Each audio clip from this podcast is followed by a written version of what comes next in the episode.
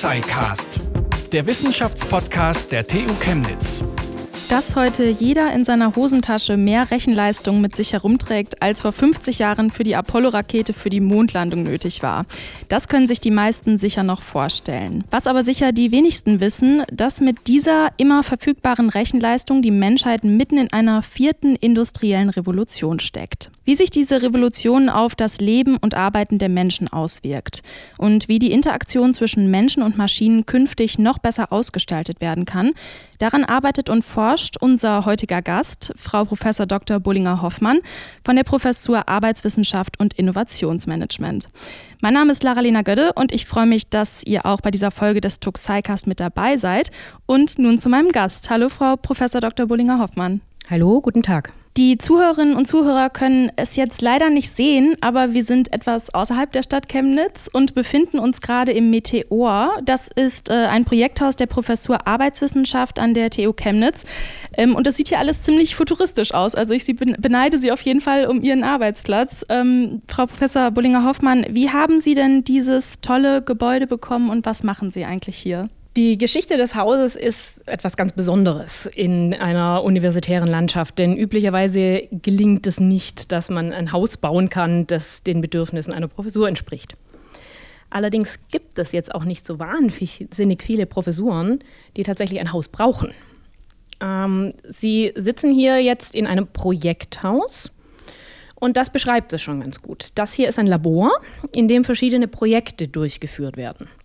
Was jetzt nicht mal Sie sehen und die Zuhörer schon gar nicht, ähm, ist, dass die meisten Zimmer in diesem Gebäude hier mit beweglichen Wänden ausgestattet sind.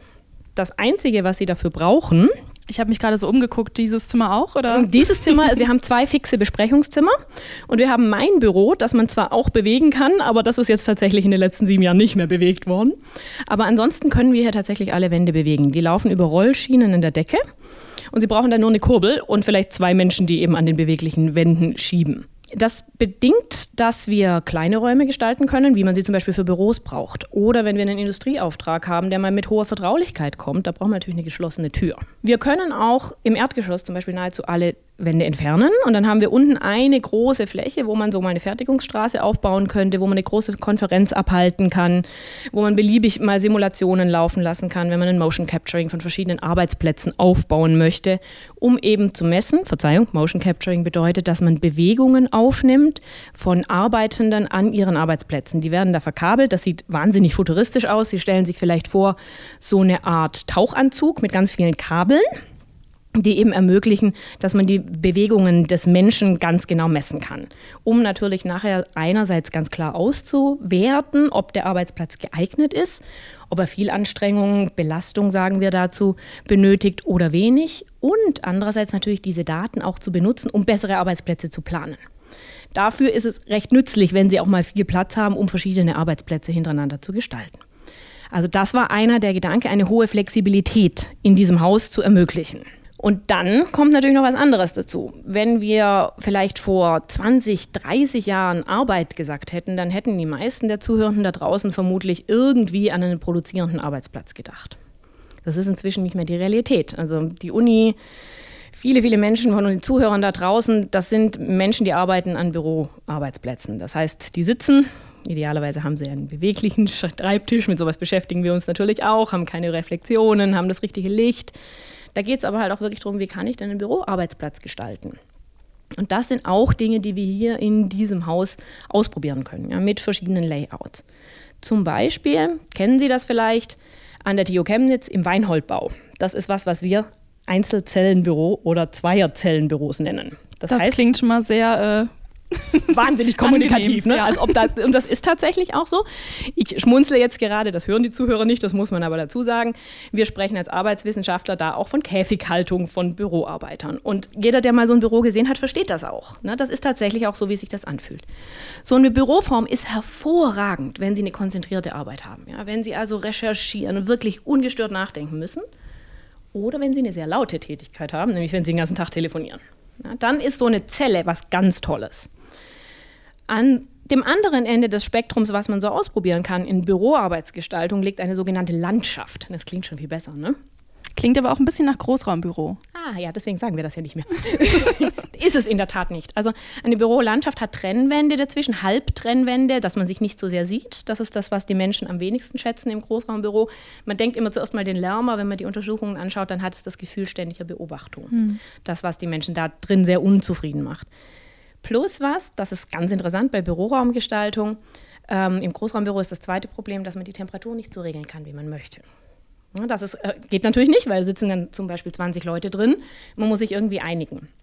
Und jetzt ist es so, wenn man den Hinweisen der Arbeitsgestaltung im Büro folgt, dann hat man eine Temperatur von 21 oder gar 22 Grad. Da arbeiten wir nämlich am besten. Jetzt, je nachdem, wie Sie Ihr persönliches Temperaturempfinden ist, ist das für Sie viel zu warm oder vielleicht sogar zu kalt. Ja, also das ist ein großer Unzufriedenheitsfaktor in Großraumbüros. Der Lärm, da sind wir dadurch, dass wir inzwischen viele dieser Noise-Canceling-Kopfhörer haben oder eben auch ganz normale Kopfhörer zum Telefonieren aufsetzen, das geht sogar. Ja.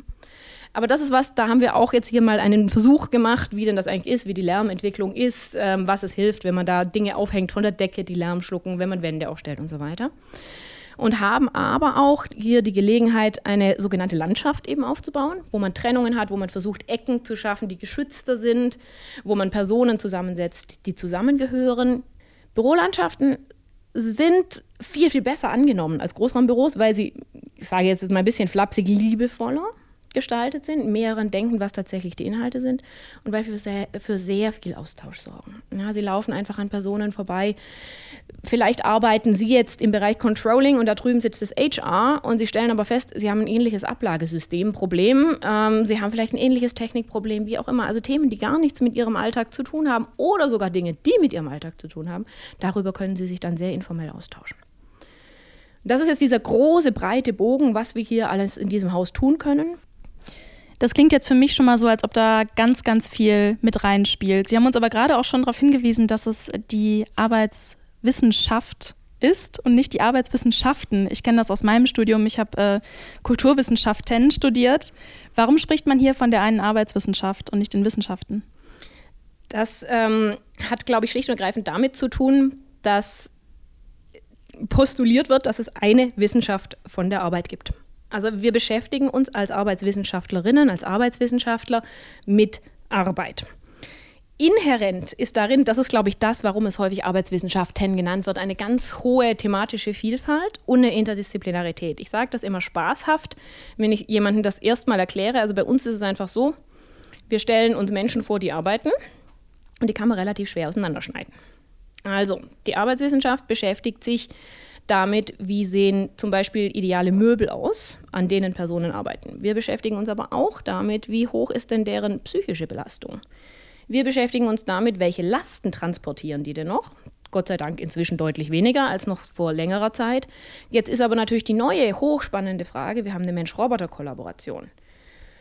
Wie viel Vertrauen sollten denn die Menschen in den Roboter haben? Welche Aufgaben sollte der Roboter übernehmen? Welche Aufgaben sollte denn bitte immer noch der Mensch machen?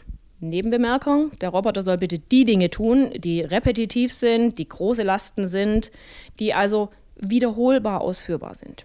All die Dinge, wo man eine flexible Entscheidung braucht, eine Risikosituation bewerten kann, das möge bitte der Mensch machen. Und wenn man so aufteilt, kommt man ganz gut zusammen. Nichtsdestotrotz ist es für den arbeitenden Menschen ein Thema. Wir haben oft Fragestellungen, die dann sogar in die Richtung Sportwissenschaften gehen, wo es dann tatsächlich auch um Ausdauer geht und um Messung von Ausdauer, um Training. Wir haben Fragen, wo wir Überschneidungen mit den Kollegen aus der Pädagogik haben. Weil für uns natürlich auch ein Thema ist, Arbeiten heißt auch anlernen, heißt weiterbilden, heißt ausbilden. Ein Thema, das über die letzten Jahre, Sie haben eingeleitet mit der vierten äh, industriellen Revolution, viel, viel wichtiger geworden ist. Ne? Als ich noch studiert habe, ging man davon aus, es gibt ein Berufsbild und danach wird man in diesem Berufsbild arbeiten. Wenn ich heute meine Studierenden sehe, dann ist das, was ich ihnen üblicherweise als erstes mal sage, also die Idee, dass sie jetzt hier das lernen, was sie brauchen fürs Leben, die können sie erst mal vergessen. Ja, sie werden anfangen zu arbeiten und Horizont drei bis fünf Jahre werden sie was Neues lernen müssen. Das ist auch wahnsinnig spannend. Aber die Frage ist natürlich, wenn sich es immer schneller bewegt, und das ist das, was wir jetzt mit der ganzen technologischen Entwicklung gerade beobachten, haben wir immer weniger Zeit, die Menschen auszubilden. Das heißt, während alles immer besser werden könnte für den Arbeitenden, müssen wir uns überlegen, wie wir denn dafür sorgen, dass er davon überhaupt profitieren kann, dass sie überhaupt die Kompetenzen hat, zum Beispiel mit der neuen Technologie umzugehen. Deswegen sind wir auch eine ganz besondere Professur jetzt im Verhältnis zu den Kollegen im Maschinenbau, weil wir sind hier wahnsinnig interdisziplinär. Also wir haben klassische Ingenieure hier, wir haben Wirtschaftsingenieure hier, wir haben Wirtschaftsinformatiker hier, Informatiker, Psychologen, Soziologen, wir hatten eine Biologin. Das ist absolut ungewöhnlich. Wir haben auch 50 Prozent Frauen. Also das ist alles Dinge, die es üblicherweise so nicht gibt in einer klassischen Maschinenbauprofessur. Mhm. Aber so kommt eben die Idee, die Arbeitswissenschaft ist so breit in sich, da langt es, wenn sie wenigstens eine nur ist. Nur die eine Arbeitswissenschaft. Mhm. Die äh, erste industrielle Revolution, die verortet man ja so im 19. Jahrhundert äh, und denkt da so an Dampfmaschinen und Kohle. Und äh, ja, Sie sprechen jetzt aber von der vierten industriellen Revolution. Was sind denn die zweite, was war denn die zweite und dritte? Darf ich Ihnen das vielleicht kurz nochmal mit dem Rückgriff machen? Ja, Sie haben jetzt schon gesagt, die erste mhm. ähm, Revolution war diejenige, wo es dann um eine erste Mechanisierung geht. Ähm, das kann man vielleicht daran ganz kurz einen Impact, eine Auswirkung diskutieren, die wir dann nachher nochmal mit Industrie 4.0 aufnehmen. Aber daran sieht man das einfach am schönsten. Als die Mechanisierung kam, wurden mechanische Webstühle eingeführt. Und das bedeutet, dass sehr viele Haushalte, im Übrigen auch in der Region hier, ihr Lohn und Brot verloren haben, auf den ersten Blick. Ja, weil natürlich die Hauswebstühle, wo man sich ein gutes Zubrot oder auch ein gutes Brot verdienen konnte in der Heimarbeit, nicht mehr nötig waren. Man war natürlich deutlich schneller mit einem mechanischen Webstuhl. Da gibt es viel Literatur darüber, ähm, wissenschaftliche und auch Prosa, die über die Weberaufstände. Was man daran sehr gut sieht, es gab eine große Sorge, dass Menschen keine Arbeit mehr haben würden. In der damaligen Zeit, anderes Sozialsystem, anderes gesellschaftliches System. Zunächst auch mal mit dem Gefühl, dass sie ihren tatsächlichen Lebensunterhalt verlieren würden. Was sich mit der Zeit gezeigt hat, ist, dass natürlich andere Arbeitsplätze aufgegangen sind. Ja, denn diese mechanischen Webstühle sind einerseits bedient worden, andererseits mussten natürlich jetzt zum Beispiel, um ein ganz einfaches Beispiel zu geben, auch andere Transportwege befüllt werden und die Rohmaterialien wie auch die fertigen Materialien haben sich ja auch nicht von selber bewegt. Ja. Es sind also neue Berufsformen aufgegangen, an die natürlich keiner der hochqualifizierten Weber, die jetzt durch die Maschine, den Webstuhl ersetzt wurden, gedacht hat. Ja, weil das können wir nicht als Menschen. Wir können sehr gut das, was wir im Moment aktuell haben. Wenn eine Veränderung kommt und gar noch eine Veränderung, die unseren Arbeitsprozess und damit ja sehr, sehr schnell auch unser Leben und unsere Bedeutung in diesem Leben betrifft, da bekommen wir typischerweise Angst. Das ist ganz wichtig, das zu betrachten, weil das spricht auch auf die vierte industrielle Revolution heute und das trifft auch für die zweite und dritte zu. Arbeit ist was, was wir einerseits tun, um Geld zu verdienen, weil wir müssen alle irgendwie leben. Aber wir gehen da auch hin, weil da andere Menschen sind. Das nennt man soziale Einbettung, Austausch. Wir kriegen dadurch soziale Bedeutung. Wir gehen da auch hin, weil der Beruf zum Beispiel, den wir ausführen, eine gewisse Anerkennung hat so wie zum Beispiel sie möglicherweise sich besser behandelt fühlen, wenn sie einen Doktorgrad haben und mit anderen Menschen reden und dann das Gefühl haben, dass dieser Doktorgrad, den sie in ihrer Arbeit erworben haben, ihnen jetzt Anerkennung geben würde. Das wäre jetzt da so ein Beispiel. Oder es halt Berufe gibt, die, die sehr wohl geachtet sind und Berufe, die etwas weniger gut geachtet sind wenn wir jetzt zum Beispiel, womit wir uns natürlich auch viel beschäftigen, an sehr körperlich belastende Pflegeberufe oder erziehende Berufe im Kindergarten zum Beispiel denken. Das sind Berufe, da haben wir wenig Anerkennung aus der Arbeit. Da brauchen die Menschen eine sehr hohe intrinsische Motivation. Da gibt ihnen die Arbeit Bestätigung. Ob das sinnvoll ist, jetzt aus Sicht eines auch des Arbeitswissenschaftlers, das dann zu kontern damit, dass man die Personen schlecht bezahlt, das möchte ich jetzt mal wirklich ganz stark bezweifeln. Das steht aber gerade auf einem anderen Blatt. Ja? Also wir haben sehr viele mitschwingende Bedingungen, wenn es darum geht, dass wir unsere Arbeit tun können, wie wir gewohnt sind, sie zu tun, oder eben weil eine industrielle Revolution kommt, sie nicht mehr ausführen können. So, das war damals bei den Webern. Wir sind irgendwie so um 1800, um das ganz grob zu sagen, ähm, schon der Fall. Die zweite industrielle Revolution, das ist ganz interessant, das hat so Pi mal Daumen 50, 60 Jahre gedauert. Das wird noch wichtig, ist dann die Industrialisierung. Da nehme ich als Bild sehr gerne her, ähm, wie der ein Millionste Volkswagen vom Band gerollt ist. Ja? Also wir kriegen es einfach hin, auf einmal in einer großen Geschwindigkeit standardisierte Autos zu produzieren. Ja? Also berühmt ist ja von Ford das äh, der Spruch, wo er gesagt hat, na, Sie können das Auto haben, wie Sie wollen, solange es halt schwarz ist. Ne? So, also diese äh, Möglichkeit, das auch ganz wichtig, was an der Stelle mitgeschwungen hat für die allgemeine Bevölkerung, Dinge zu erwerben, die vorher astronomisch teuer waren, weil sie eben standardisiert gefertigt worden sind.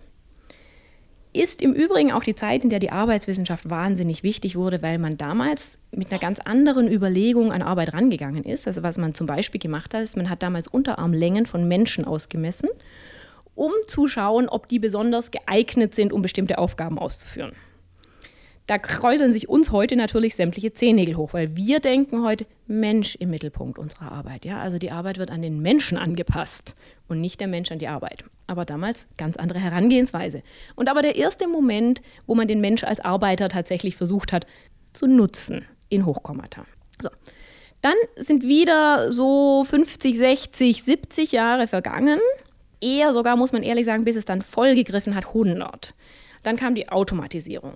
Wir sind also so in den 1970ern und da ist jetzt ganz interessant, wenn Sie schon ein bisschen länger sich mit dem Thema beschäftigen, verstehen Sie nach dem, was ich gerade sage zum Thema Industrie 3.0, warum es ganz viele Unkenrufe rund um die Industrie 4.0 gab. Und diese Unkenrufe waren, hatten wir alles schon, tut nicht. Damals hatte man zum ersten Mal die Idee einer Automatisierung. Das war also der Gedanke, der Mensch soll nicht mehr so viel arbeiten.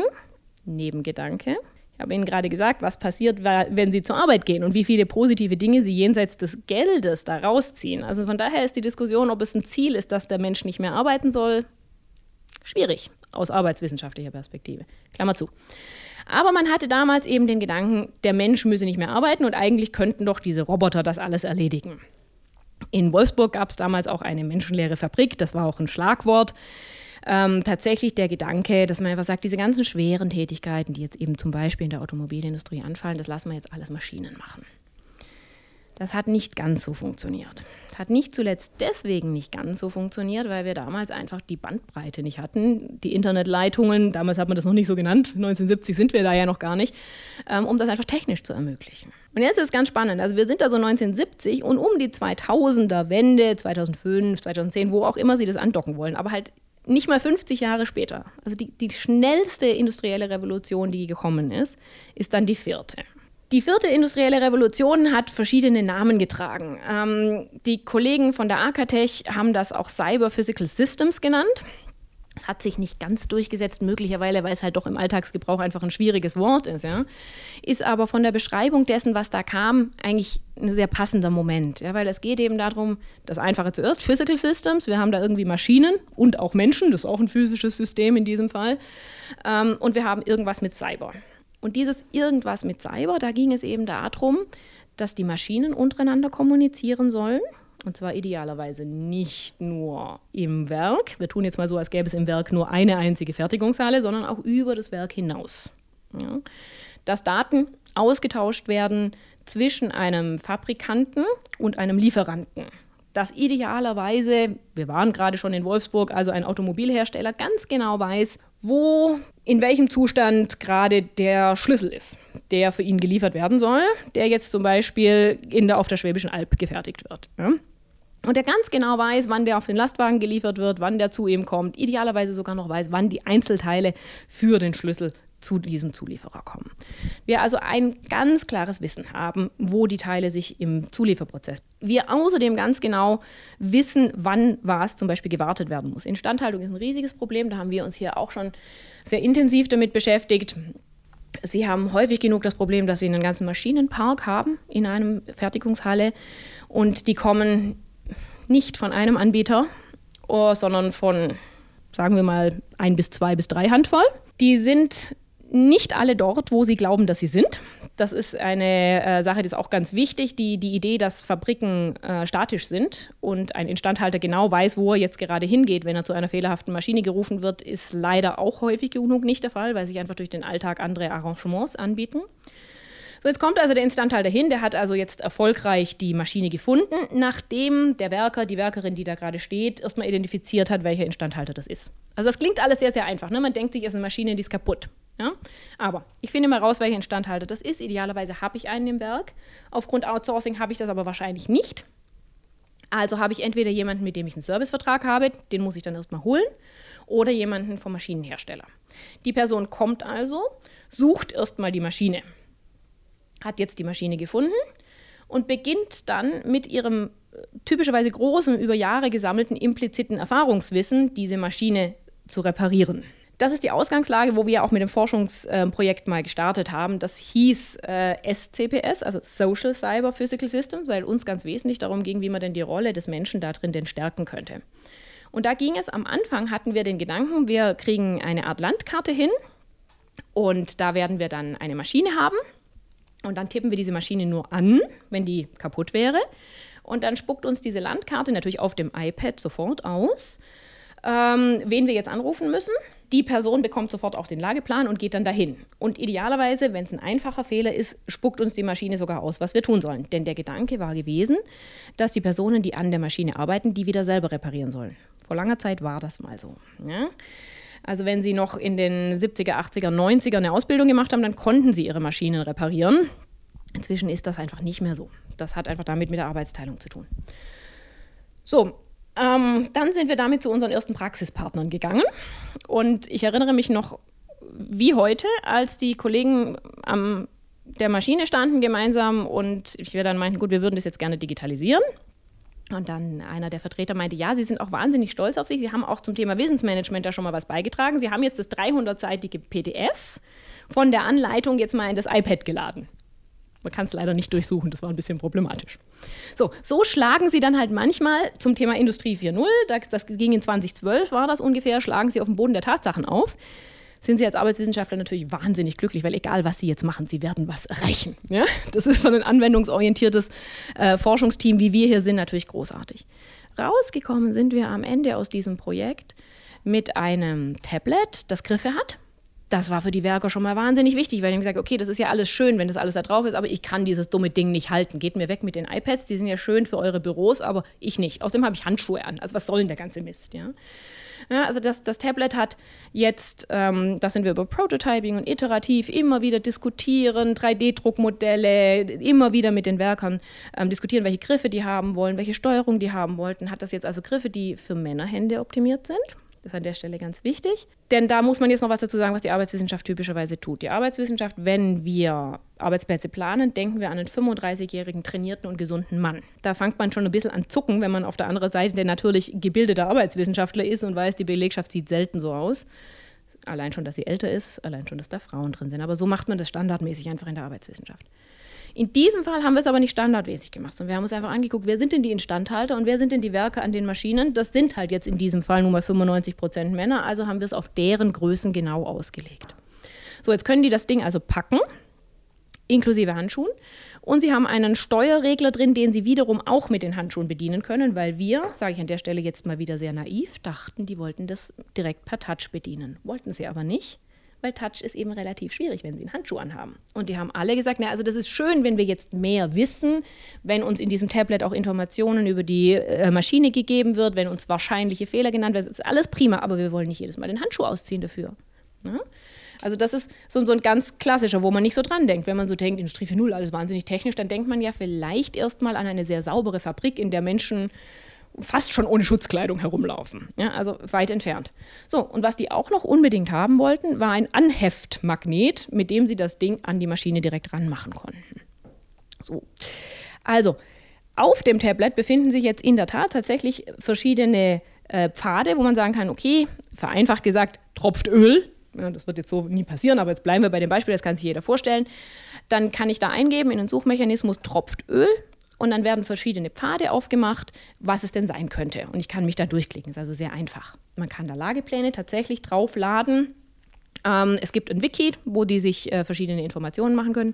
Und es gibt auch kleine Lernfilme, sodass man in dem Moment, in dem man sich das mal kurz genauer anschauen möchte, typischerweise nach der Reparatur, weil in dem Moment haben sie keine Zeit, weil wenn an der Maschine was ist, dann brennt die Hütte.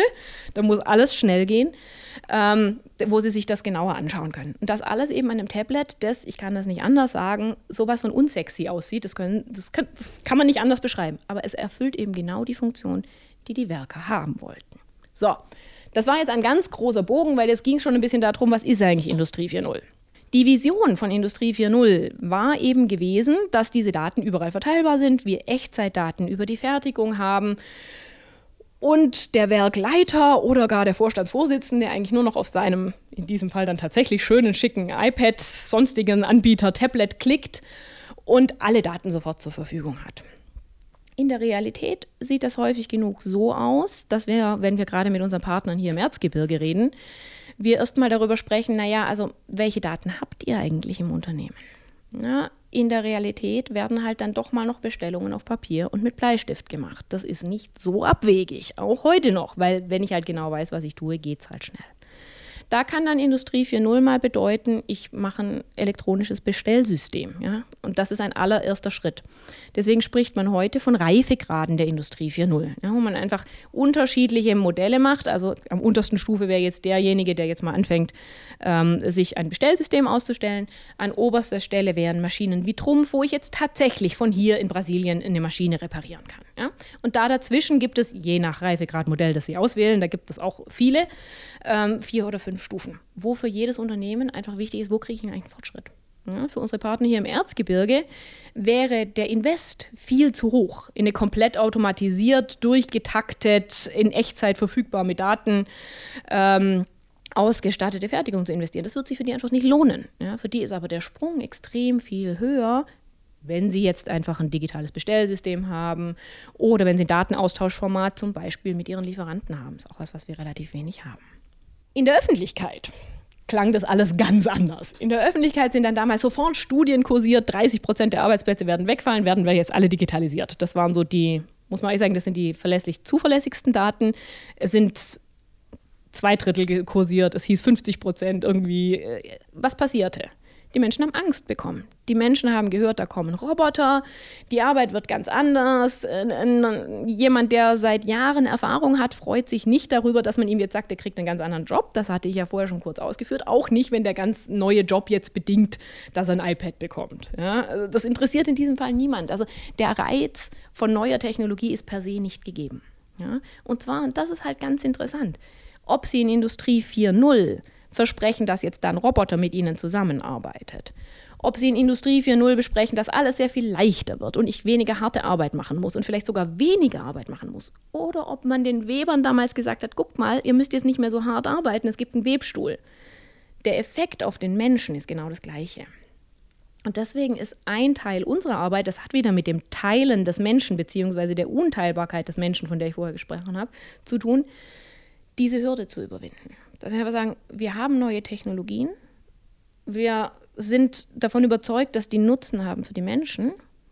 Aber wenn es um die Einführung geht, müssen wir sehr sensibel darauf eingehen, dass wir an den Menschen tatsächlich diesen Techniken Nutzen kommuniziert bekommen. Nur weil ich jetzt Ihnen vorschlage, kaufen Sie sich doch mal ein neues Mikro oder was auch immer jetzt bei einer Podcast-Ausstattung der nächste technologische Sprung wäre, da müssen Sie schon ein sogenannter Nerd sein, dass Sie dafür begeistert sind. Und davon gibt es jetzt einfach nicht so viele. Ja. Sie haben immer, wenn Sie was Neues einführen, haben Sie ein Drittel, die sind begeistert, ja, weil die wollen ein neues Mikro. Jetzt in Ihrer Situation. Die finden es total super, wenn es eine neue Mensch-Technik-Interaktion-Schnittstelle gibt. Die finden das interessant. Sie haben ein Drittel, die finden das immer einfach schrecklich. Und Sie haben ein Drittel in der Mitte. Und wenn Sie nur versuchen, mit dem Drittel, das sowieso begeistert ist, eine industrielle Revolution voranzutreiben, eine Technologie einzuführen, eine neue Software einzuführen. Da kommen sie nirgendwo hin. Ja, deswegen ist immer die Frage, wenn sowas Neues kommt, wie komme ich denn eigentlich zu den Menschen? Und wir gehen da als Arbeitswissenschaftler darüber an, dass wir sagen, na gut, ihr dürft nicht die Technologie angucken und dann den Nutzer, sondern ihr müsst von Anfang an darüber nachdenken, wie man denn den Nutzer integrieren kann. Und wir nennen das nutzerorientierte Entwicklung. Gibt sogar eine DIN-Norm dafür. Und das heißt vereinfacht gesagt, dass man von Anfang an, wenn man überlegt, eine neue Technologie zu machen, eine Situation zu verändern, redet man von Anfang an mit den Nutzern. So wie ich es jetzt eben gerade beschrieben habe, wir, Wissenschaftler, tolle Idee, Shiny New Tablet, ja, seien Sie doch bitte glücklich, das ist doch ganz wunderbar. Dann reden wir mit den Nutzern und die sagen, ja, nein, danke, ich brauche es hitzebeständig, es muss bitte dreckig werden, ich habe Handschuhe und geht mir bloß weg mit diesem Tablet. Ne? Und dann entwickelt man iterativ mit den Nutzern von Anfang an die Technologie.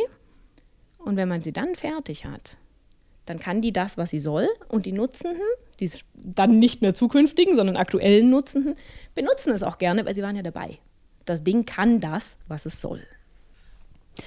Man vergisst ja oft, ähm, an wie vielen Stellen man als Mensch mit Maschinen so in Interaktion tritt. Also viele Dinge sind einfach schon so selbstverständlich, das merke ich irgendwie gar nicht mehr. Das merke ich dann erst, wenn ich mein Handy mal irgendwie vergessen habe oder so, dass äh, mir das ganz schön fehlt. Sie haben ja auch gerade schon das Tablet erwähnt. Ähm, neben Handy und Computer und jetzt auch Tablet, was man so kennt, was sind sonst so klassische Mensch-Maschinen-Interaktionen? Also das Beispiel, das außerhalb dessen, was man durchschnittlich als Arbeit betrachtet, sicherlich das Greifbarste ist, ist das Auto. Ich habe das jetzt deswegen so etwas umständlich eingeführt und gesagt, das Beispiel, das außerhalb ähm, betrachtet wird, das hat damit zu tun, für uns ist äh, die Tätigkeit, die jemand, der ein Auto fährt, ein Arbeitsplatz. Wir nennen das Fahrerarbeitsplatz. Ne, sage ich jetzt einmal ähm, und danach nie wieder, weil das eben außerhalb der Arbeitswissenschaft ist, das ein bisschen mühselig. Ja? Ähm, wenn Sie mal kurz überlegen, wenn Sie in ein Auto einsteigen, was Sie dann in der Konsole so vor sich haben. Dann haben Sie heute schon verschiedenste Anzeigen. Das ist im Übrigen auch ein Teil der Arbeitswissenschaft, diese Anzeigengestaltung so zu machen, dass Sie die sehr schnell erfassen können und es Sie nicht ablenkt, weil Ihre Hauptaufgabe beim Autofahren ist eben das Autofahren ja? und nicht irgendwelche Dinge angucken nebenher. Also Sie haben eine Anzahl von Anzeigen, die Sie brauchen. Und dann haben Sie ja noch eine ganze Anzahl von Möglichkeiten, um zum Beispiel Musik, Radio oder was auch immer zu hören. Oder um sich Informationen zu holen, die Ihnen das Fahren leichter machen. Das ist ein Navigationssystem. Vor längerer Zeit waren diese Navigationssysteme alle und ausschließlich in der Mittelkonsole. Das bedeutet, wenn Sie sich mal vorstellen, Sie sitzen da als Fahrer drin, Sie müssen den Kopf relativ gewaltig drehen, um daran zu gucken. Inzwischen wissen wir und arbeiten da auch stark daran, dass natürlich Head-Up-Displays besser sind und auch die Projektionen in die Windschutzscheibe natürlich sehr gut ist. Warum? Sie müssen Ihre Augen quasi nicht ablenken.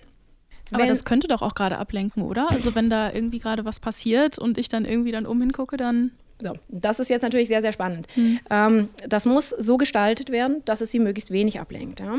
Deswegen hat man verschiedene Versuche gemacht, was es denn noch geben könnte. Ja? Weil wir haben bis jetzt gerade nur über visuelle Dinge gesprochen. Ich habe zu Ihnen noch nicht gesagt, was Sie ja automatisch tun. Sie müssen ja Ihre Hand bewegen, ja, um irgendwelche Dinge zu regeln. Das ist schon mal nicht so besonders gut. Sie wollen Ihre Hände am Lenkrad haben solange sie das Auto noch selber führen. Wir reden gerade noch nicht von autonomem Fahren. Ähm, womit dann experimentiert worden ist, was ganz gute Ergebnisse hat, ist, dass sie einen haptischen Reflex haben. Also wenn sie zum Beispiel einen äh, Auffahrassistenten haben, dann wird der einerseits quietschen. Ja, da haben sie also einen sehr lauten, klaren Ton. Weil das auch ein Thema ist, wie gestalte ich das, dass das ein unverwechselbarer Ton ist, der sie aber gleichzeitig nicht erschreckt. Ja, weil sie müssen aufmerksam werden, es darf sie aber nicht erschrecken. Ja, und das hat viel mit der Frequenz zu tun. Und dann haben sie häufig kombiniert ähm, noch einen haptischen Reflex, dass zum Beispiel das Lenkrad leicht vibriert, ja, um diese Bremsbewegung, die Ihr Auto gerade führt, nochmal zu verstärken.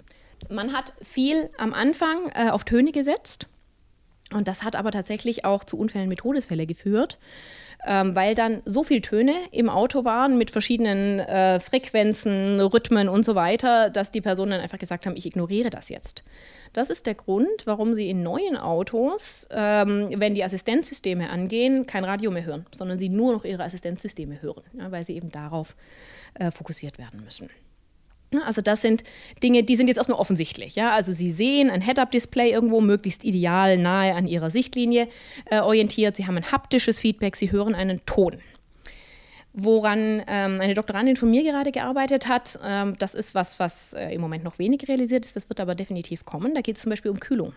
Ja? Und da geht es jetzt ganz konkret darum, wie muss ich eigentlich kalte Luftstöße an Sie adressieren, damit Sie wach und aufmerksam bleiben.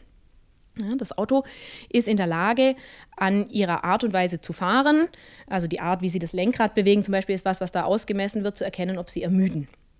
Und sie hat jetzt Versuche gemacht, die eben zeigen, wie häufig und wie lange sie mit wie kalter Luft angeblasen werden sollen und ob denn das besser ist, wenn es ins Gesicht geht oder an die Beine. Das ist relativ effektiv, es ist nicht wahnsinnig angenehm, aber das ist ja auch nicht der Sinn der Sache. Ja. Ähm, und das ist aber definitiv was, was kommen wird, ja, dass tatsächlich auch Interaktion seitens des Autos gesteuert wird, eben durch Luftströme, ja, um dafür zu sorgen, dass sie aufmerksam bleiben. Es geht halt beim Auto sehr, sehr schnell um Sicherheit. Und Dinge, die im Moment gerade auch diskutiert werden, da sind aber die Effekte noch nicht wirklich messbar, sind Düfte. Ja, also das sind Mensch-Technik-Interaktionen, da denkt man im ersten Moment gar nicht dran, weil da geht es um Luftströme oder eben um, um einen äh, olfaktorischen Reiz durch Düfte. Aber da gibt es eben auch Hinweise, dass sie eher, wenn sie Zitrus riechen, dass sie eher wach macht oder wenn sie halt beruhigendes Lavendel riechen. Das sollte man im Auto jetzt vielleicht nicht verwenden. Ja? So. Also das sind, sind Mensch-Technik-Interaktionen, wo wir sicherlich hingehen. Was sich nicht durchzusetzen scheint, zumindest noch bei der richtigen Autoführung, vielleicht kommt da in Richtung hochautomatisiertes Fahren, was sind Gesten? Das einfach ein sehr missverständliches, sehr schwieriges System ist. Sie müssen Gesten im Moment noch äußerst präzise ausführen und das kriegen Sie im Auto aller Wahrscheinlichkeit nach nicht hin, sobald Sie auch nur die kleinste Stresssituation haben. Ne? Die Brücke schlagend, wenn es um hochautomatisiertes Fahren geht, sind da viele Dinge natürlich anders, weil da fahren Sie nicht mehr selber, sondern da sind Sie Beifahrer in Ihrem eigenen Auto. Und da geht es dann um Fragen, wie empfinden Sie denn den Komfort im Auto? Finden Sie dann das gleiche Auffahren auf Ihr vorausfahrendes Auto angenehm? Das ist ganz interessant. Jüngere Autofahrer, das haben wir gerade rausgefunden, wollen so gefahren werden, wie sie selber fahren, also genauso schnell, genauso aggressiv, genauso sportlich. Und ältere Autofahrer möchten bitte gefahren werden wie die Jüngeren. Ja, also das ist ganz nett. Da macht man dann Aufnahmen im Fahrsimulator, ähm, um zu schauen, wie die Fahrstile sind. Und dann lässt man sie einmal den eigenen Fahrstil fahren und dann einmal einen dynamischeren und einmal einen langsameren. Und da sieht man eben, dass alle so ein bisschen sportlich fahren wollen. Wenn es aber darum geht, dass Straßen ein bisschen enger werden, dann möchte man lieber defensiv fahren. Also nicht in der äh, Spurmitte, sondern mehr so an der Seite, sodass man immer das Gefühl hat, man könnte ganz gut ausweichen. Also das, da geht es dann in ganz andere Richtungen, wenn es dann mal darum geht, wie will ich denn, dass die Maschine Auto mich fährt, ohne dass ich viel Interaktion habe, wie erlebe ich einfach diese passive Situation. Also das ist ganz interessant, die Gestaltung Mensch-Technik-Interaktion im Auto versus Mensch-Technik-Erlebnis vor allem im automatisierten Fahren. Das sind, so wie wir es im Moment sehen, sehr unterschiedliche Welten und das ist hochspannend. Ähm, besonders beim Auto ist Sicherheit ja sehr wichtig. Ne? Wie gestaltet man Sicherheit in so Mensch-Technik-Interaktionen oder Mensch-Roboter-Interaktionen? Beim Auto geht es tatsächlich im Wesentlichen darum, dass man auf Ein Eindeutigkeit setzt, also dass die Signale klar sind. Das ist das, was ich gerade erläutert hatte. Und darauf achtet im Moment noch, dass der Fahrer möglichst sicher ist beim Thema automatisiertem Fahren, also so, so, einfach kann man das einfach zusammenfassen beim Auto. Das kann ich jetzt, mhm. ist, ist, leider so simpel. Ist schwierig genug, aber ist leider so simpel. Schwierig genug. Da noch die Klammer auf. Ähm, Sie brauchen unterschiedliche Assistenzsysteme für verschiedene Personen. Und da geht ein Thema auf, in das man sich äh, im Alltag, glaube ich, gut reinversetzen kann. Wir haben Studien gemacht mit verschiedenen, mit Fahrerinnen und Fahrern in verschiedenen Altersgruppen. Und es stellte sich heraus, dass wir zwar aufgrund der Fähigkeiten einen höheren Assistenzbedarf bei den Älteren haben, das wundert jetzt niemand, das hat im Wesentlichen damit zu tun, wie wir Informationen verarbeiten. Das ist völlig natürlich und es ist auch in der Stelle nicht diskriminierend, das ist einfach ein Fakt. Aber die älteren Fahrzeugführerinnen und Führer das nicht wollen. Und dass sie nichts Schlimmeres tun können, vielleicht erinnern sich noch ein paar von den Zuhörenden, es gab auch mal so ein Seniorenhandy, das hat sich halt einfach überhaupt nicht verkauft. Ja, das heißt, wenn ich einem älteren äh, Fahrer erkläre, du brauchst jetzt mehr Assistenz, dann wird der dann einfach nicht einsetzen. Während wenn ich einer älteren Fahrzeugfahrerin sage, hey, ich habe hier was ganz Tolles, Modernes und hier die junge Dame vor Ihnen, die hat das im Fahrsimulator gerade total toll gefunden, dann finden die das gut. Ja, also es geht darum, äh, es wird keinen Sinn machen, im marketingtechnisch älteren Personen mehr Assistenz zu geben. Aber es ist umgekehrt natürlich so, das, was den Älteren nutzt, das hat vor allem mit Spurhaltung zu tun, schadet den Jüngeren auch nicht. Aber es ist ganz interessant, weil an dieser Stelle bringt es überhaupt nichts, die zukünftigen Nutzerinnen und Nutzer zu befragen, weil die sagen genau das Falsche, sondern man muss eben Realdaten sammeln und gucken, wie fahren die eigentlich, was können die und was brauchen die wirklich. Also da ist Sicherheit auch interessant, weil es einfach um die Frage geht, welche Unterstützungsbedarfe brauche ich denn und kann mir die Nutzergruppe das überhaupt sagen? So, ähm, beim automatisierten Fahren geht es tatsächlich im Moment die Sicherheitsüberlegung ganz stark in die Problematik hin. Das automatisierte Fahrzeug fährt perfekt. Das soll es ja auch.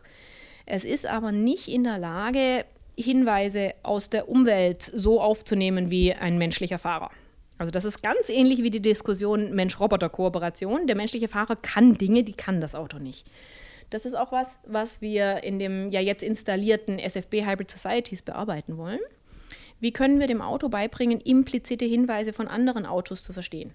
Zum Beispiel, wenn Sie Auto fahren und vor Ihnen beginnt ein Fahrzeug gegen die Mittellinie zu scheren, dann nehmen Sie an, auch wenn das nicht blinkt, das will wahrscheinlich einen Spurwechsel machen. Das wissen Sie einfach. Sie haben Erfahrung, Sie sehen diesen impliziten Hinweis. Das automatisierte Fahrzeug sieht das nicht. Ja, das sieht, das schwankt so ein bisschen, dann reißt der raus. Vielleicht noch nicht mal so wahnsinnig schnell, aber halt ohne Blinken, was das automatisierte Fahrzeug kennt. Und was tut das automatisierte Fahrzeug? Es ist sicher, es macht eine ziemlich starke Bremsung. Das finden Sie als Passagier nicht wahnsinnig komfortabel. Ja? So, und das ist aber was, was uns in diesem Fall noch sehr beschäftigt. Die Sicherheit stellen die Autos schon klar, aber nicht mit einem Komfort für den Fahrer. Und das ist was, beziehungsweise die gefahrene Person, da ist immer noch so ein bisschen Uneinigkeit, wie man jetzt diese Menschen in einem automatisiert gefahrenen Fahrzeug eigentlich nennt. Und das ist eine Diskussion, die jetzt mit dem automatisierten Fahren aufgeht und wo wir auch sehr viele spannende Fragestellungen einfach noch sehen. Wie können wir denn das Auto tatsächlich so fahren lassen wie ein Mensch, der eben sehr viele implizite Sachen weiß, die das Fahrzeug nicht weiß. Mhm. Ähm, Sie haben gerade schon gesagt, besonders bei älteren Menschen ähm, gibt es da äh, oft Vorurteile, was so automatisierte Systeme angeht. Gibt es da bestimmte Strategien in der Arbeitswissenschaft, wie man solche Vorurteile abbauen kann? Die Vermutung ist ja zunächst einmal, dass wenn ich jetzt einen älteren Menschen habe, also wir setzen jetzt jemanden an, so Mitte 50, das muss man ja immer dazu sagen, wir sind eigentlich älter, ähm, in einem Unternehmen. Jetzt müssen wir uns erstmal angucken, was haben die denn für eine Biografie?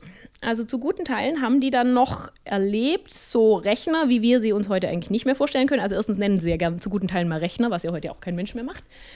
Ähm, die haben dann also da hinten noch so Röhrenmonitore, Tastaturen, den hat man morgens angemacht dann ist man erstmal losgegangen, hat sich einen Kaffee geholt. Ja, bis man dann zurückkam, kam dann irgendeine Windows-Fehlermeldung. So, das ist, sind die ersten Computer, mit denen diese Menschen konfrontiert worden sind in ihrem Arbeitsleben. Zu guten Teilen haben sie noch sogar noch ohne angefangen. Ja, also das, der Generation schwankt das so ein bisschen.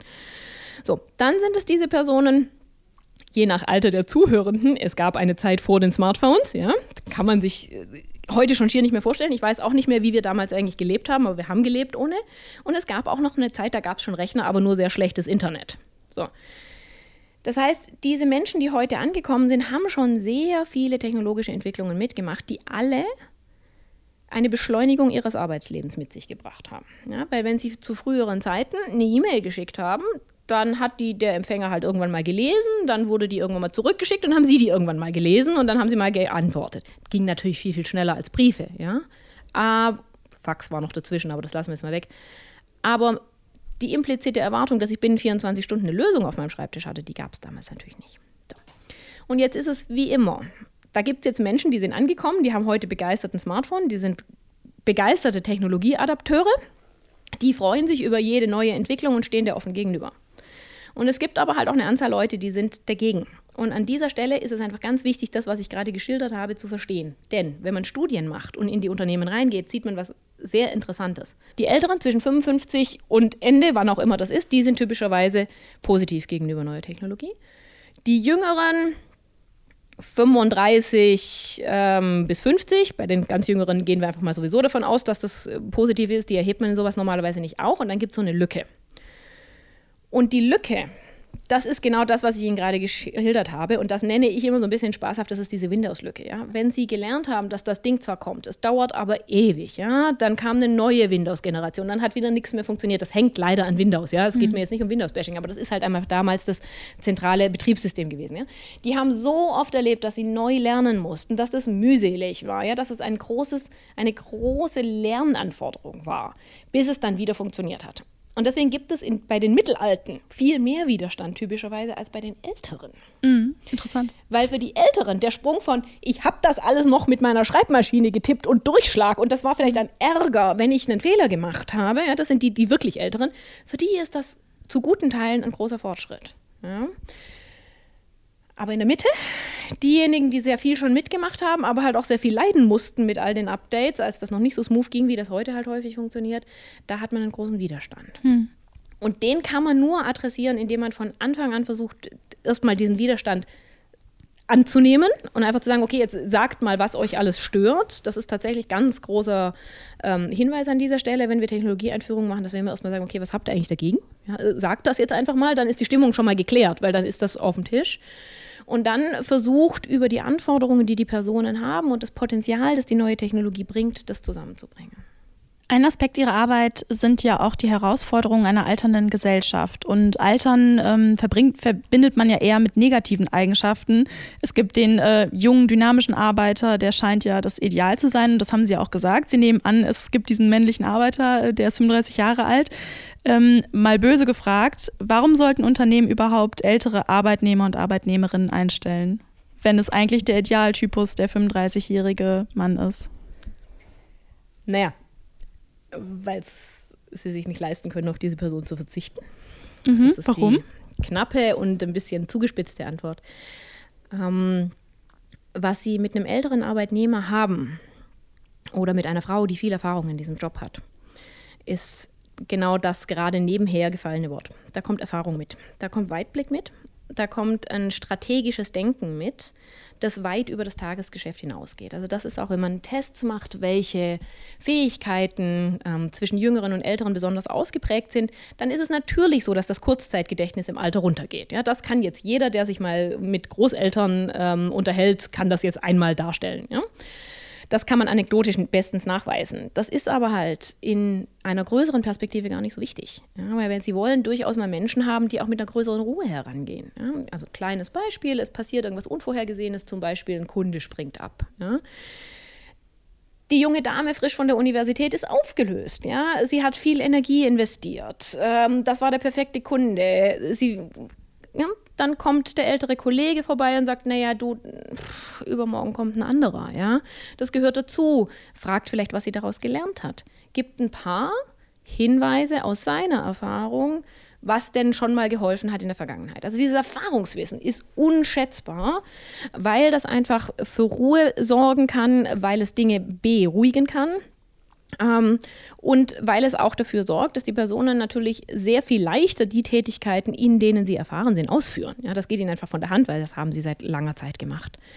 Und da gibt es auch durchaus Versuche im Übrigen, ähm, das aktiv zu nutzen, indem man Teams macht aus Azubis und Personen, die mindestens 30 Jahre schon im Unternehmen sind, mit dem expliziten Gedanken, der Azubi möge bitte der älteren Mitarbeiterin beibringen, wie man Facebook, Instagram, was auch immer nutzt. Nicht, weil das einen konkreten Nutzen für die Arbeit hat, sondern damit die einfach up-to-date bleiben können. Und auf der anderen Seite als, fungiert die ältere Person als Mentor für den Jüngeren. Und das ist extrem erfolgreich. Wir haben gesehen, dass Sie zum Teil Probanden in einen Anzug stecken, der Alter simuliert. Mich würde jetzt mal interessieren, was ist das für ein Anzug, der mich älter fühlen lässt? Das ist unser Alterssimulationsanzug Max. Mhm. Und der setzt jetzt genau daran an, wenn der Arbeitswissenschaftler im Betrieb ja, oder ähm, auch aus der Wissenschaft eben einen Arbeitsplatz plant, dann plant er auf einen 35-jährigen trainierten Mann. Das ist einfach auf diesem Standard sind alle unsere Zahlen ausgelegt. Ähm, das hat jahrelang funktioniert. Wenn Sie heute in die Belegschaft schauen, sehen Sie, das passt aber einfach nicht mehr so richtig gut zusammen. Ja. So, jetzt ist die Fragestellung, wie ist es denn eigentlich, wenn man älter ist? Das ist was das ist für uns so nicht vorstellbar. Das ist so wie ähnlich wie wenn, wenn man versucht, einem Nicht-Brillenträger zu erklären, wie es ist, eine Brille zu tragen. Ja, also wir können uns einfach körperliche Einschränkungen wahnsinnig schwer vorstellen. Und das ist genau das, was der alte Simulationsanzug tut. Also sie werden da in einen, wie der Name sagt, in einen Anzug gesteckt. Das heißt, sie bekommen Hosen an und dann bekommen sie Schuhe, etwas an die Knie, eine Weste, etwas an die Ellenbogen, Handschuhe und sie bekommen was auf dem Kopf, nämlich an den Ohren und an den Augen. In dieser Beschreibung sehen Sie möglicherweise schon vor Ihrem inneren Auge ähm, was, was nicht so dynamisch aussieht. Und das ist auch schon der erste Punkt. Ja, wir packen ihn nämlich auch noch in die Hose und in die Weste Gewichte. Denn der Alterssimulationsanzug kann Sie 20 Prozent, 40 Prozent oder 60 Prozent einschränken, um Ihres Alters. Ähm, Anteil Ihres Alters macht es Sie älter. So, die Schuhe wenn Sie sich die vorstellen wollen, dann denken Sie an so Snowboardschuhe, sind also ein bisschen kippelig, können sich reinstrappen, aber sie stehen nicht mehr so ganz stabil, weil der, der Halt, den Sie in den Füßen haben, ist im Alter nicht mehr so gut. An den Knien, an den Ellenbogen, da können Sie sich vorstellen, wie wenn Sie Inline-Skates tragen und da Schutzprotektoren ähm, haben. Ähm, die schränken ebenfalls Ihre Beweglichkeit ein. Ja, sodass sie, wenn sie versuchen, sich zum Beispiel hinzusetzen, das nicht mehr so dynamisch tun, wie äh, sie das jetzt gerade machen, sondern mit etwas mehr erzwungener Vorsicht quasi sich niederlassen müssen. Die Brillen zeigen die äh, Schwächung der Sicht über das Alter. Das heißt, sie sehen ein bisschen verschwommener, sie sehen, sind ein bisschen kurzfristiger. Äh, kurzsichtiger natürlich und sie haben Kopfhörer drauf, die ihre Gehörwahrnehmung einschränken. Ja, das heißt, sie stecken dann in einem Anzug drin, ähm, der bedingt, dass sie sich schlechter bewegen können, dass sie schlechter sehen und dass sie schlechter hören und noch dazu haben sie Handschuhe, um was abzubilden, ähm, was bei, gerade bei Werkern sehr, sehr wichtig ist. Die Feinmotorik ist nicht ganz einfach. Ja? Mit den Augen kann man sehr, sehr gut darstellen, dass bei schlechten Lichtverhältnissen die nicht so gut arbeiten können. Und die Einschränkung der Gelenke ähm, spiegelt zum Beispiel wieder, dass eines der schwierigsten für ältere Werke Überkopfarbeit ist. Also, was ich gerade damit sage, es gibt schon Tätigkeiten, wo ältere Werkerinnen und Werker nicht so geeignet sind an diesen Arbeitsplätzen. Ja, die sollte man woanders hin tun. Zum Beispiel was, wo man eine gute Beleuchtung hat, eine Qualitätskontrolle zum Beispiel, hätte man gute Erfahrung. So, jetzt ist also, das kann der Alterssimulationsanzug. Was tun wir jetzt damit? Wir machen damit stark Sensibilisierung. Und zwar zum Beispiel für Führungskräfte, die damit ein Verständnis entwickeln, wie es eigentlich ihren Mitarbeitern geht. Mhm.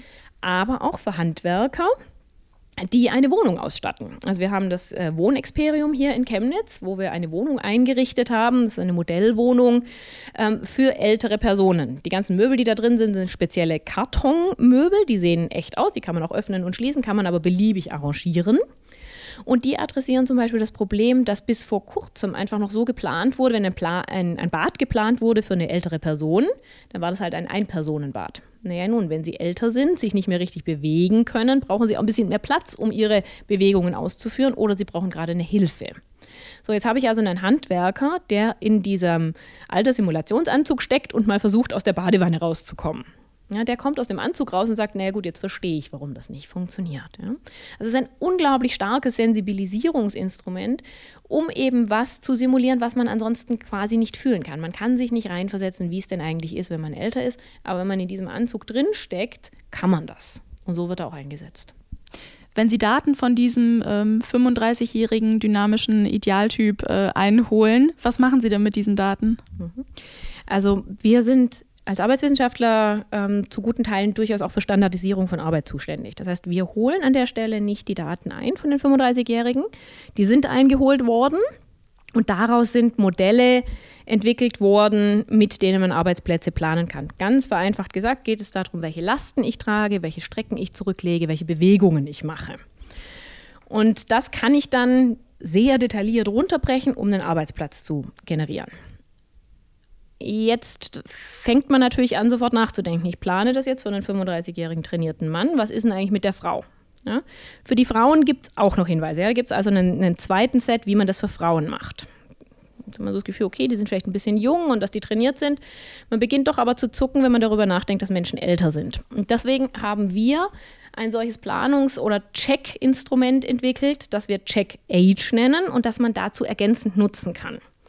Wenn ich also ein Unternehmen bin, das sagt, naja gut, ich habe schon ergonomisch ganz gut ausgelegte Arbeitsplätze, ich habe die richtigen Höhen, die tragen nicht zu schwer, die machen nicht zu lange äh, belastende Aufgaben, aber ich sehe halt, ich habe eine zunehmend alternde Belegschaft und ich will mir mal angucken, ob meine Arbeitsplätze eigentlich alternssicher sind. Das heißt, können die Personen daran älter werden? Dann kommt der Check-Age ins Spiel.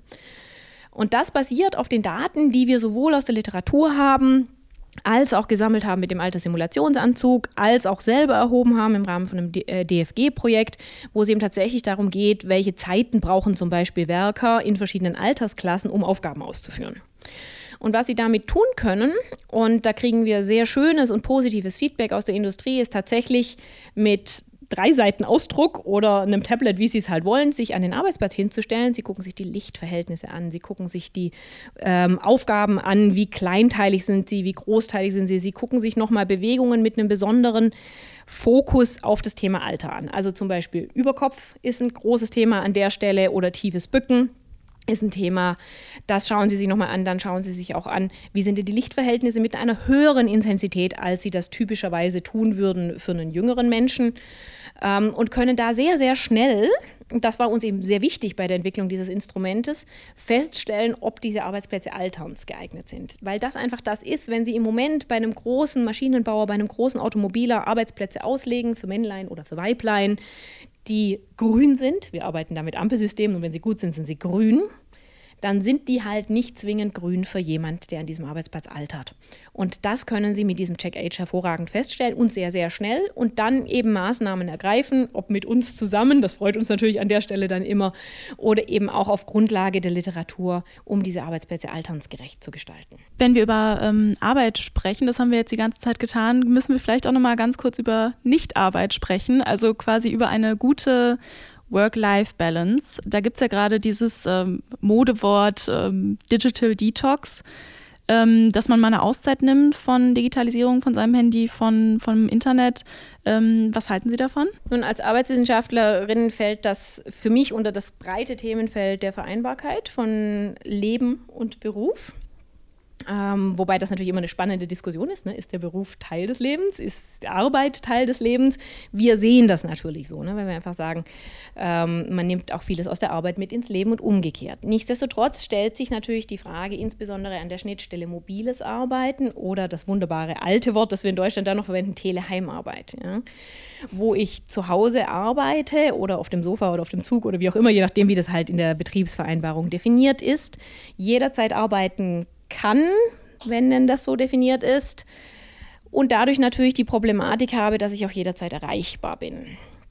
Das ist etwas, wo man ganz klar erkennen muss, dass es Personen gibt, für die ist das inspirierend, befreiend und die arbeiten damit sehr, sehr viel zufriedener. Es gibt aber auch Personen, für die wäre das, Sie haben jetzt gerade das Wort Digital Detox verwendet, wäre so viel Freiheit oder ist so viel Freiheit Gift. Ja, weil die dann sagen, okay, dann habe ich ja nie mehr meine Ruhe.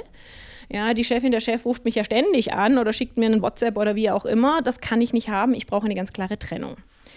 Und das ist auch die arbeitswissenschaftliche Antwort darauf. Wenn man überlegt, so etwas einzuführen, ähm, dann muss man mit den Mitarbeitenden diskutieren, wer das in welcher Form haben möchte. Also wir hatten letztens ein Partnerunternehmen hier, die haben so knapp 400 Mitarbeiter und die haben tatsächlich für jede, jeden Einzelnen eine eigene Vereinbarung, wie viel Arbeit geleistet wird, also den Umfang, wo der liegt, also zwischen morgens um 7 und abends um 20 Uhr und welcher Anteil davon in Teleheimarbeit und am Arbeitsplatz erbracht wird, mit jedem Einzelnen. Und das ist das kann ich nur sagen, das ist vorbildlich natürlich, weil das tatsächlich dahin geht, was ist der Wunsch des Einzelnen, der Einzelnen. Und dann kriege ich natürlich auch die größte Leistung zurück. Ne? Weil der, der Mitarbeiter, die Mitarbeiterinnen sind zufrieden, sie haben die idealen Bedingungen für sich selbst definiert, können die natürlich auch ändern. Ja, das schwingt ja da ganz klar mit.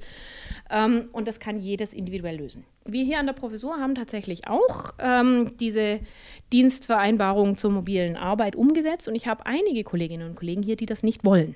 Ja, und die auch ganz klar ein kleines Digital Detox zum Beispiel jedes Wochenende machen. Und ich weiß, da passiert nichts. Ja, ich habe andere Kolleginnen hier äh, und Kollegen, die arbeiten bevorzugt zum Beispiel am, Wochenarbe am Wochenende an Papern, weil sie einfach sagen, da haben sie endlich mal Ruhe. Und das finden die so angenehmer, kommen dafür ein bisschen später rein. Ja, also deswegen Digital Detox insgesamt als Wahrheit zu verkünden. Ich bin Wissenschaftlerin, was soll ich denn dazu sagen? Nein. Es kommt auf den Individualfall an, sollte aber durchaus auch als eine Möglichkeit diskutiert werden und man nicht davon ausgehen, dass jede, jeder Mitarbeitende glücklich ist darüber, über mehr Flexibilität, mehr mobile Geräte, mehr Möglichkeit zu arbeiten. Das war Professor Dr. Bullinger Hoffmann von der Professur Arbeitswissenschaft und Innovationsmanagement. Vielen Dank für das Gespräch. Danke Ihnen. Und auch vielen Dank an euch, dass ihr bei dieser Folge des Tuxicast mit dabei wart. Wenn ihr jetzt Lust auf mehr Tuxicast bekommen habt, dann findet ihr die aktuellen Folgen wie immer auf der Webseite der TU Chemnitz auf Spotify, Apple Podcasts, Deezer und überall da, wo es Podcasts gibt. Und falls ihr uns mal gerne eure Meinung sagen wollt oder Tipps und Anregungen habt, dann schreibt uns doch auch gerne auf Facebook oder Twitter. Ich bin Lara-Lena Gödde, Redaktion hatte Pascal Anselmi. Bis zum nächsten Mal beim Tuxicast. SciCast, der Wissenschaftspodcast der TU Chemnitz. Zu hören auf der Website der TU Chemnitz, aber auch auf Spotify, Apple Podcasts und wo es Podcasts gibt.